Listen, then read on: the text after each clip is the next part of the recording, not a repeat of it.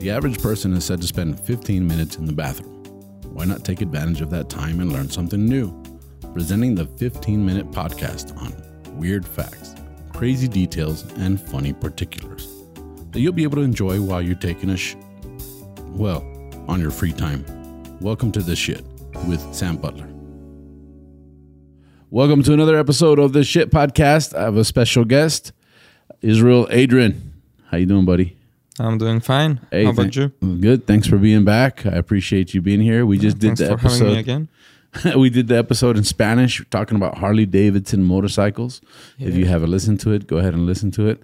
Um, this is kind of like backtracking a little bit because uh, um, the idea for the episode on motorcycles actually actually came from um, this episode, which is about the bicycle.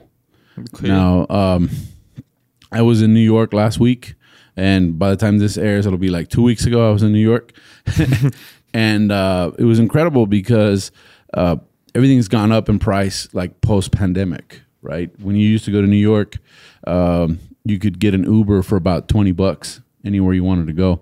Well, this time around, the basic Uber was like forty dollars and and and it caught me off guard. I wasn't prepared to spend forty dollars. And then if you looked at some of the distances that I had to go to do my shows, they're only like two miles apart. You know, a mile or two uh, in distance. It's a little too far to walk. And so then um, I lucked out because in New York City right now they have all of these Citi Bikes that are for rent, and you rent it with your Lyft app right? And they have different kinds of bicycles. They have regular bicycles, and then they have bicycles with electric pedal assist. So when you pedal, there's a little mm-hmm. electric motor that helps it go faster. And it was only like six dollars to rent a bike and go across town, and then park it in another parking spot. But those are those bikes are Lyft owned then? Uh, what's that? I mean, those bikes are from Lyft from the app. they're from Citibank, and they're called Citi Bikes. And Lyft manages all of the transactions. Oh, okay, okay. So it's but kinda- they're not actually from Lyft. They're not from the. Okay, It's like a. It's like the bird scooters and stuff like that. Okay. You you just hit the QR code, it unlocks the bike, and you can take it. Right. So, I remember uh, I was uh, I was over in uh, um, Penn Station, and I had to go like two miles, and I had my luggage, so I just put my bag on top of the bike and I strapped it down because it had a little strap there, and I'm riding with this bag on the on the handlebars, and I made it. I made it to the comedy club like in like in, like in ten minutes. I just can But- picture you riding a bike. Oh, I'm pretty good at riding a bike. yeah, and uh, as a matter of fact, um, it was. I've never really. I've never played Grand Theft Auto, but if I could imagine what it was like, it was a lot like riding the bike in New York because I kept swerving and missing people, and when there wasn't cars, there was people crossing the street. It was amazing. It was like, man, if you want to play Grand Theft Auto in real life, just rent a bike in New York City. It's crazy. Yeah, what- I mean, minus all the guns. All the guns. I, I mean, I'm from Texas. it would have been nice to have a gun, Uh, but but it was a lot of fun getting to the comedy club. And once I did that, I got there really fast. I wasn't really tired. It wasn't like I walked two miles to the club. I just rode a bike, and it was and it was pretty pretty efficient. So I thought, well, let's talk about the bike because the bike is like an amazing. I actually, uh, I don't know if you know this, but I like cycling. I I'm not like one of those guys with the with the cycling shorts or anything like that. But Thank God. but but I know.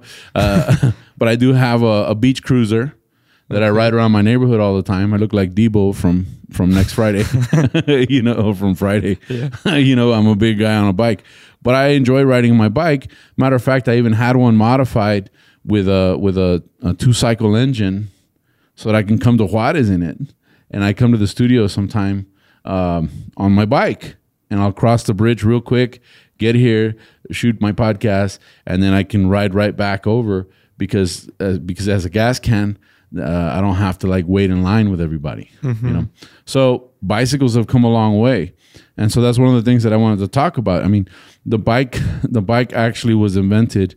um by a German named Karl von Drais. And he was the guy who's credited with the bike uh, being what we know as the bike today, There was Okay. there was other versions of the bike. They didn't have pedals.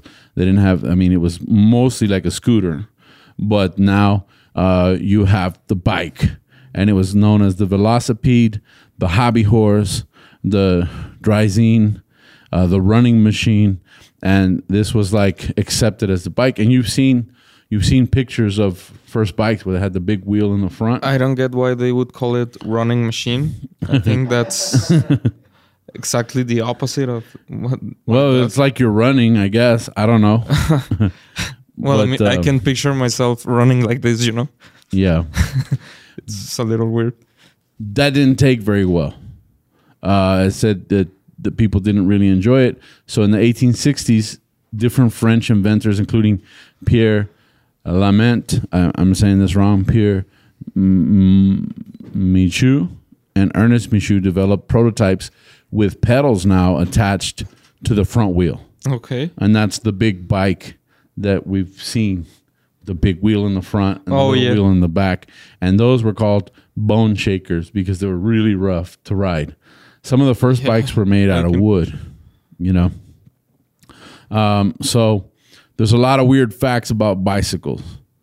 364,000 bicycles are produced daily Daily? daily 364,000 that's 15,000 bicycles per hour or 253 a minute or 4 bikes per second that's incredible right Yeah, Yeah. it's much more than I would have Mhm. ever imagined. 47,670 bikes are being sold daily every How two many?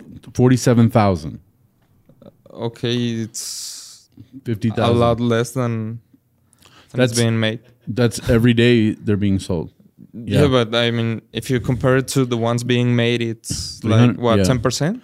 yeah uh Well, I mean, it's it's still Yeah. a lot.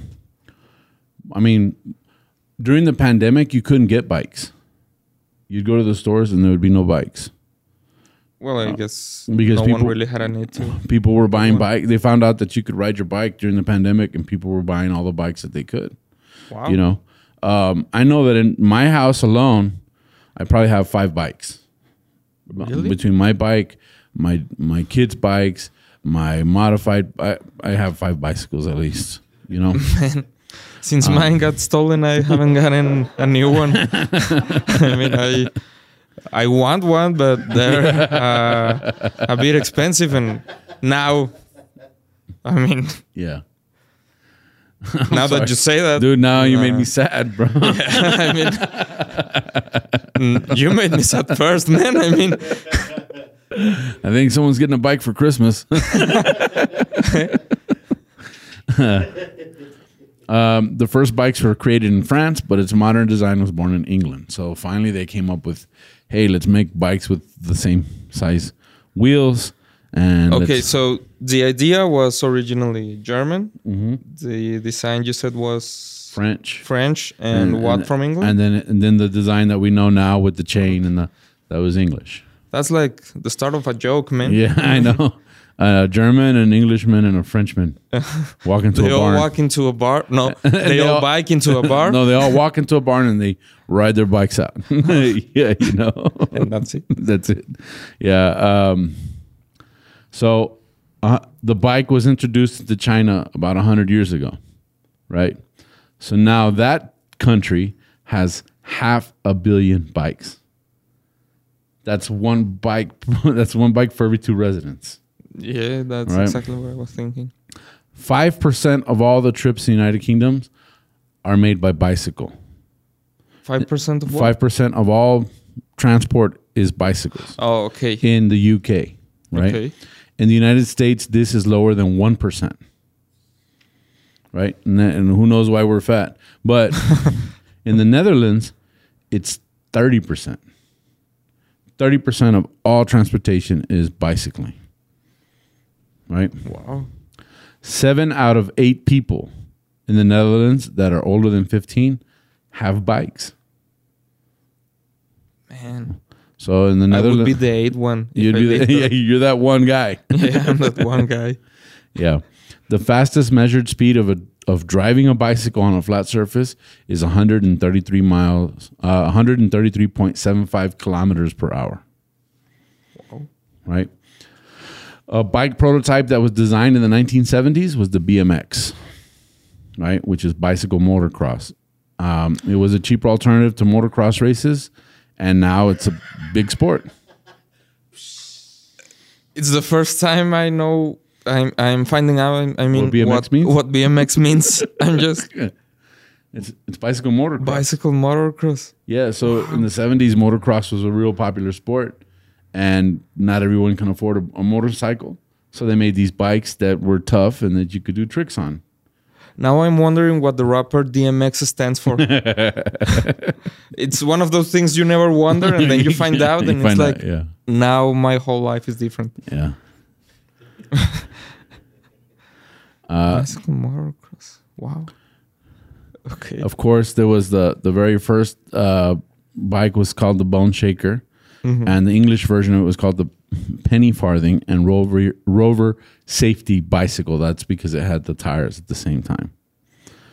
Um, there's a billion bicycles being used right now around the world. A billion. A billion. That's one seventh. Uh huh. Of the population. Thinking, but not necessarily by people, or it has to be No, by people. yeah, Because yeah. if you, I mean, wait, half of that could be just in China. yeah.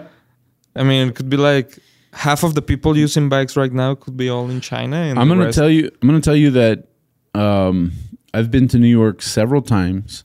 This was the first time that I saw so many people on bicycles. It was insane because there's there's bicycles now that are electric, and they have an electric battery and they go really fast. And so you see all the delivery people uh, riding the like the Uber Eats and, and all the DoorDash guys. They're all on those more on those electric bikes and they're going pretty fast down the road. There's a lot of designated bike lanes. One of the things that I really thought was amazing was that they actually had like a bike road that was away from the street that you could ride on this road and there was nothing but people on skateboards, uh, roller skates and bikes. and bikes. And but but I I went all the way down Manhattan down this bike road, so it's becoming more popular, um, and I think it has to do with it being green and being and people being more conscious about it. They say that bicycles save over 238 million gallons of gas a year. wow. 238 million. Um, I think it's cool. I mean, like I said, I, I ride my bike. The the biggest concern with riding a bike in El Paso, Texas is exactly what you said is you park it outside the store and you walk out and it's gone. you know, I think that's the that's the biggest fear. But I really I really uh, I have a German shepherd and and she needs to burn a lot of energy. So I tie her leash to the to the seat and I take off and she runs right beside me the whole time. By the time we get back to the house, she's like ready to go chill out. Uh, man, since my magic bike, I just don't. I just haven't gotten a new one. You haven't gotten another one. Yeah, just disappeared like that. you can actually uh, move three times faster on a bike with the same amount of energy as walking. So it's a three to one ratio, which is pretty good. I mean, th- I, like I said, I got I, I I rode a bike a lot in New York this time around, um, and one of the days the roads were slick because it had rained the night before. And I remember I even kind of like as I made the turn, it kind of like peeled out a little bit, and I was like, "Wow!" I'm uh, that felt like I was a little kid again riding a bike.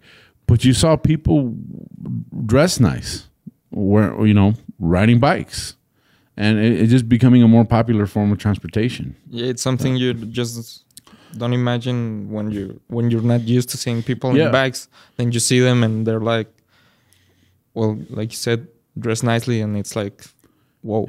Yeah. Yeah, it's it's it's it's it was amazing to me and and for the first time in my career as a comedian traveling around the country, I found that it was a useful form of transportation for me because it was accessible everywhere I went. To a point where I said, "Man, next time I come to New York, maybe I should bring my own bike." You know. But that's it's kind of hard to do on an airplane. Yeah. But it's one of those things that you go it's not so bad. Everything's like a couple of miles away and you don't have to sit in traffic. Besides, with the money you're you're saving by not using. by not using the services. I mean, uh, it, I mean, it- forty bucks an Uber. If Yeah. you take that into account, and then you say, okay, how much is it really to bring my bike? Uh-huh. Maybe maybe it balances out. Yeah. Well, I'm going to tell you that the Uber ride from Manhattan to LaGuardia Airport, which LaGuardia is in Queens, the Uber ride was like $65. So that's $65 each way. You know, and then you add all the traveling. And of course, there's the subway. The subway's $2.75 or $2.50. It's not that expensive, but you still have to walk to the subway station, uh, walk down some stairs, get on the train, uh, ride the train, go back up. And some of the train stations are two or three stories below the ground. In other words, they stack the trains. besides, I I mean, I don't know myself, but I assume it must be really crowded, right? Uh, not all the time. Uh, it's not as crowded as, as you would think. Uh, it just Okay. depends on, on the peak hours, I guess, that you or where you're going. But it, it, the train isn't bad. It's just for me to to grab a bike and go two miles was easy. Fucking Hollywood man, they're a bunch of liars. I Yeah. thought it was always crowded. yeah. Um, some sometimes it is, but not always. Uh, the most famous bicycle race is the Tour de France, which was established in 1903, Yeah. And it's still driven each year when a cyclist from all over the world uh, partake in this three week event, which finishes in Paris, which m- must be amazing. Except I, I'm not into biking that much to where I would even think about doing something like that. You know, um, I think biking is great. I'm more of a recreational guy that I'm going to go enjoy it uh, in my neighborhood. Now, this is this is uh, a couple of the weird facts that I found Okay. um, um, that I thought was. I mean, there's so many. I mean, the longest bike is 67 feet long, made in Australia. You know, I mean, there's just, uh, it's just there's so many things done with bicycles. But the thing that I found that was the most uh, outrageous and um, um, innovative is that there's a bike called the Paravelo. Okay, let me stop you right there. The most outrageous thing I think is that they made a 67 feet bike. like, why? to to to break records. Just But- for that? Yeah, just for that. But it had to be able. it had to be rideable. Yeah, Yeah. I guess, but who wants to ride that? I mean, that's outrageous to me. You yeah, know yeah, why? yeah. People do outrageous things. Well, I'm sorry. Keep going. so there's a bike called the Paravelo. It's Okay. the first flying bike. There's a bicycle that actually flies, and the way it works is you have a regular bike that has a trailer attachment. On that trailer attachment is a fan, and that fan blows air, and you have a parachute, and you can actually fly this bike uh, at 25 miles an hour up to 4,000 feet in the air. And it's and it's it, what's innovative about it is that it folds small enough to fit in the trunk of a car. So you can actually have uh, a bicycle aircraft to uh, fly around 4,000 4,000 feet in the air, which is pretty high. I mean, that's Yeah, I mean, wow, right. that's as tall as a building. Yeah. Maybe. But wait, there's more. they just came out with an electric version of the bike, which is completely different, but it was made by by an aeronautical. It's called the Fly B, and it it's pretty much uh, like an airplane casing, maybe lightweight fiberglass, Mm-hmm. and you ride a bicycle to get it going, and then it flies with electric motors, and you can fly that, and that's green.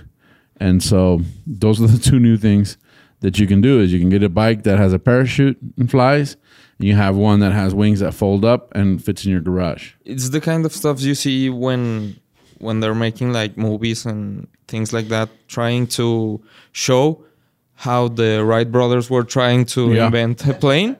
Like I- all the outrageous inventions they went through mm-hmm. 1st or other people, and it's like, hey, now they're here. Well, that's exactly that's exactly what the Flybe uh, creators said. They said, "Hey, the Wright brothers started making bicycles. It eventually made the plane, and so." Uh, so I will start making plane. planes, and then Well, it's a it's an electric powered ultralight aircraft adapted to modern lightweight recumbent tricycle frame, combining the best of both worlds bicycling and ultralight flying. Uh, you can pedal around town or extend the wings and fly anywhere ultralight operations are permitted. Call now. Call now. Get your flyby now. And that's it. I mean, that's it for this episode of the Shit Podcast. Uh, talking about bicycles, there's so much information out there. Um, we recommend that you look it up. It's very interesting. And of course, if you can, ride your bike. I mean, be safe out there. Uh, there's a lot of crazy drivers, so try and avoid uh, bad traffic situations. But uh, I know I've been enjoying riding bikes, so that's why I decided let's do this episode. Also, keep your bike safe. Yeah, get a lock. get Yeah. a good lock for your bike. And with that, thank you for joining me on this episode of the Shit Podcast. Thank you for reminding me. And uh, it was a lot of fun. Uh, where can people find you on social media? Uh, you can find my podcast, which is in Spanish, but I mean, Say it, man. yeah, it's at Sample y Sencillo. Actually, samples in English. Sample? Yeah, Uh-huh, Sample y y Sencillo. Sencillo. And yeah, you can find me there, and there are all my personal. Uh, there's all my personal social media, and All right. that's it. And you can find us as Sta Cagado Podcast on all the platforms uh, for podcasts or Tu Amigo Sam on YouTube. And I'm also Tu Amigo Sam on social media. That's T U Amigo Sam. Thank you guys for joining us. That wraps us up for this episode of the Shit Podcast.